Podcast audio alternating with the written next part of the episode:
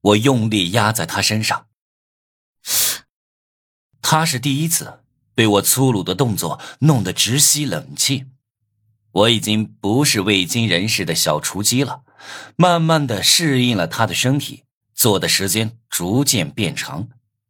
正常的体位满足不了我，我把他的身体翻过去，让他趴在地上，然后整个人压在他身上，每撞一下都让他那里晃来晃去。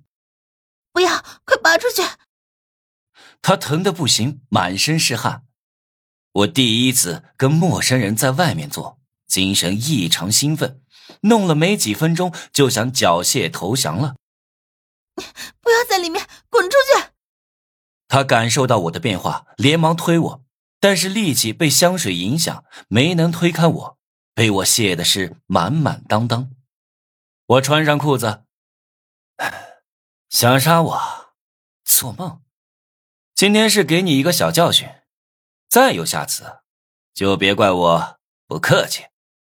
说完我就走了。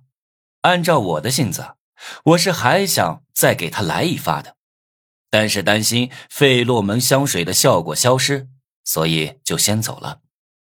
我往回走了没多久，就遇到了王月，他正在和警察们到处找我，看到我安全出现，就冲过来一把抱住了我。呃，我我没事。他抱得太紧了，勒住我的脖子，让我连翻白眼。呃呃呃，王月抱了我一会儿，才反应过来，轻呼一声，红着脸松手。你别误会，我只是因为你救了我，才会担心你。既然你没事了，那就这样吧。他换上冷漠的表情，但是心里却发生了些许变化。